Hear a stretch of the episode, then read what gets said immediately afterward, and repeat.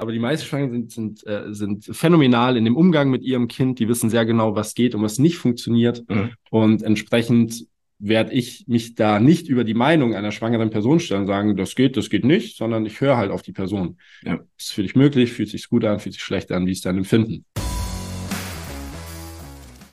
Unsere Vision, eine schmerzfreie Welt. Herzlich willkommen zum Healing Humans Podcast. Kaum jemand kann seinen Alltag heute noch schmerzfrei bewältigen.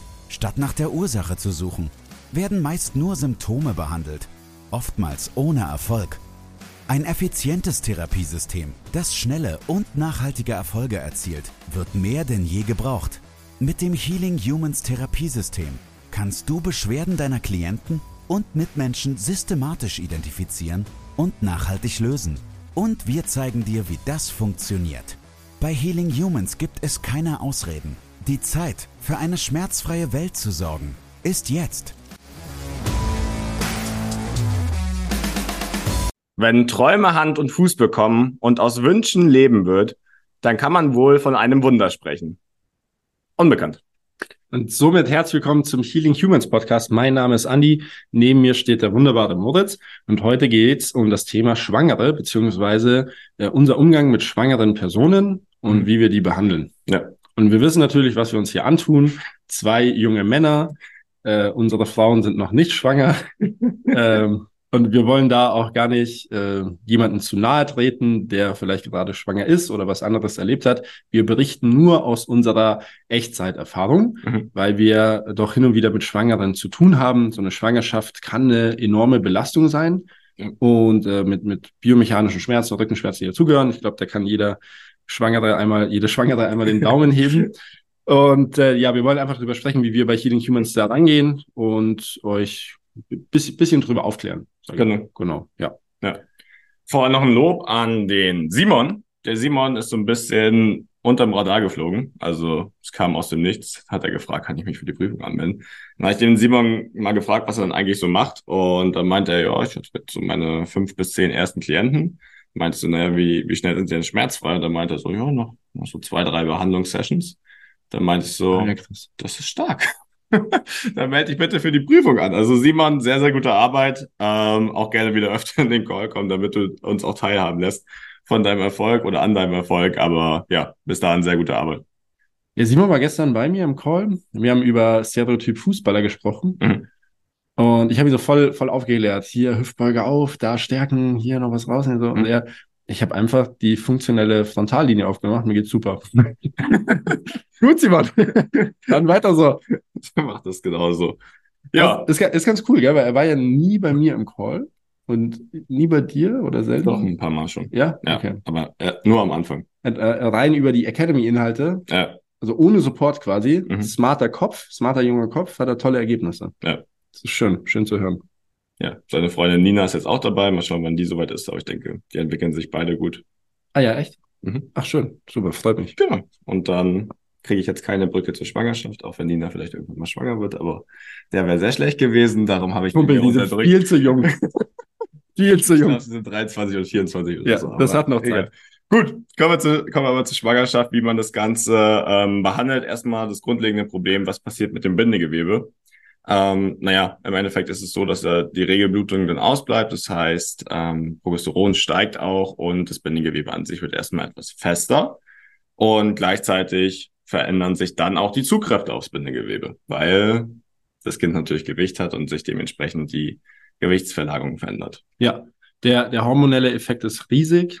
Also zum einen, wie du gesagt hast, die Blutung bleibt aus, die Regelblutung bleibt aus. Zum anderen äh, haben, haben Schwangere eine ganz besondere Hormonproduktion aufgrund der Bindung zu dem Wesen, das in ihnen äh, heranwächst, ähm, dann vielleicht zwischenmenschlich, zwischen den Partnern entsteht eine ganz besondere Beziehung oder eine ganz besondere Art der Beziehung. Also die Hormonproduktion hat eine ausschlaggebende Rolle auf die Zellmatrix.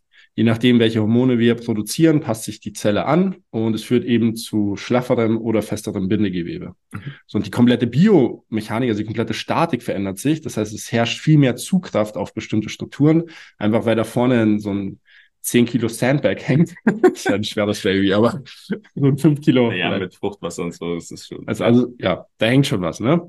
Das heißt, die, die Belastung auf die komplette Statik verändert sich. So, und jetzt haben wir einmal eine andere Beschaffenheit des Bindegewebes, wir haben eventuell eine hohe Emotionalität mhm. und wir haben Zugkräfte, die vorher nicht da waren. Das ja. kann natürlich unter Umständen zu ja, biomechanischen Schmerzempfinden führen. Gesundheit. Danke. Genau. So, da ist der, der erste Schlüssel immer, also wenn wir, wenn wir uns daran machen, ist immer ein ganz hohes Maß an Kommunikation mit mhm. der Person. Ähm, wir, wir gehen nicht davon aus, dass wir eine Schwangere gar nicht mehr belasten oder nicht berühren dürfen, weil da wissen Schwangere sehr gut über sich selbst Bescheid, schwangere Frauen. Ja. Die äh, meisten handeln das auch phänomenal. Also ich weiß nicht, wie ich reagieren würde, wenn dein Kind in mir wäre, ne? Aber die meisten Schwangeren sind, sind, äh, sind phänomenal in dem Umgang mit ihrem Kind. Die wissen sehr genau, was geht und was nicht funktioniert. Mhm. Und entsprechend werde ich mich da nicht über die Meinung einer schwangeren Person stellen und sagen, das geht, das geht nicht, sondern ich höre halt auf die Person. Ja. Ist für dich möglich, fühlt sich gut an, fühlt sich schlecht an, wie ist dein Empfinden? Ja. ja. Also da, ja, was muss man bei der Therapie beachten? Erster Schritt, sehr stark in Kommunikation treten. Leute oder Schwangere wissen dann meist selbst sehr gut Bescheid und zum anderen natürlich dann auch, je nachdem, wie weit es fortgeschritten ist, aber dann tatsächlich nicht mehr am Bauchraum weiter arbeiten, zu stark. Ja, Ist auch, ist auch etwas, was Schwangere gar nicht äh, mögen. Ne? Wenn du dann einen sehr starken Gut Smash ansetzt, ist ja auch, ja, macht absolut keinen Sinn. Ja.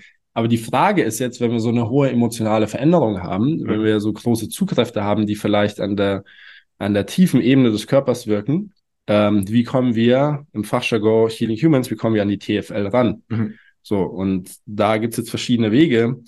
Weg Nummer eins ist, das komplett neuronal zu machen über ein Vagusnerve Treatment. Schritt Nummer zwei, das geht schön mit einher, ist Atmung, also die Zwerchfellatmung zu verbessern. Damit haben wir automatisch Release in der TFL. Mhm. Und wenn es dann tatsächlich manuell oder haptisches Treatment sein sollte, dann müssten wir uns mehr am Beckenkamm, oberer Teil der Adduktoren orientieren. Aber da ist so mal ein Lebewesen ja. ne? in der Mitte ja. auf der TFL innerhalb irgendwie. ich mir mal genauer anschauen. Mittendrin. Mittendrin. So, und da, äh, da will ich jetzt nicht rangehen und rum, rumfuhrwerken und fragen, wie tut's dir weh, eins bis zehn? ne? Das ist einfach nicht ja. smart. Nee, klar. Menschenverstand einschalten. Ja, oder halt auch, auch indirekt das Ganze eher behandeln über sowas wie ein Couch Stretch.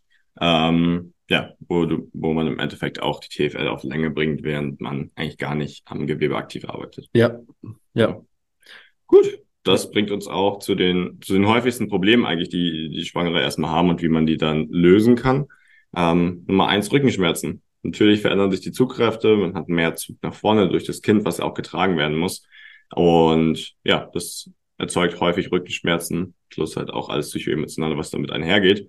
Und die TFL-Behandlung, beziehungsweise die TFL, wie wir es gerade angesprochen haben, ist ja eine der häufigsten Ursachen dafür. Dementsprechend die indirekten Methoden, die wir gerade genannt haben, sind dann auch schon mal die ersten Schritte, um sowas dann in der Schwangerschaft anzugehen. Ja, also durch die Veränderung äh, Position Hüfte zu Brustkorb. Mhm. Verändert sich natürlich auch die komplette Statik im oberen Teil des Körpers. Das heißt, es können Nackenschmerzen entstehen, ähm, einfach aufgrund dessen, weil die Hüfte nicht richtig steht. Mhm. Und wir könnten rangehen und auch hier vermehrt Stabilisatoren aufbauen, weil wir somit die die Zusatzlast, die entsteht, besser abtragen können. Also wir können das System besser stabilisieren. Und klar, wenn jetzt hier auf einmal äh, fünf plus Kilo mehr an Masse in der Frontalebene entstehen, mhm. ja, dann müssen die Stabilisatoren erstmal nachziehen. Wenn man das aber verstanden hat, kann man es gezielt aufbauen. Und das führt definitiv zu einem leichteren Leben ja. für, für so eine schwangere Person.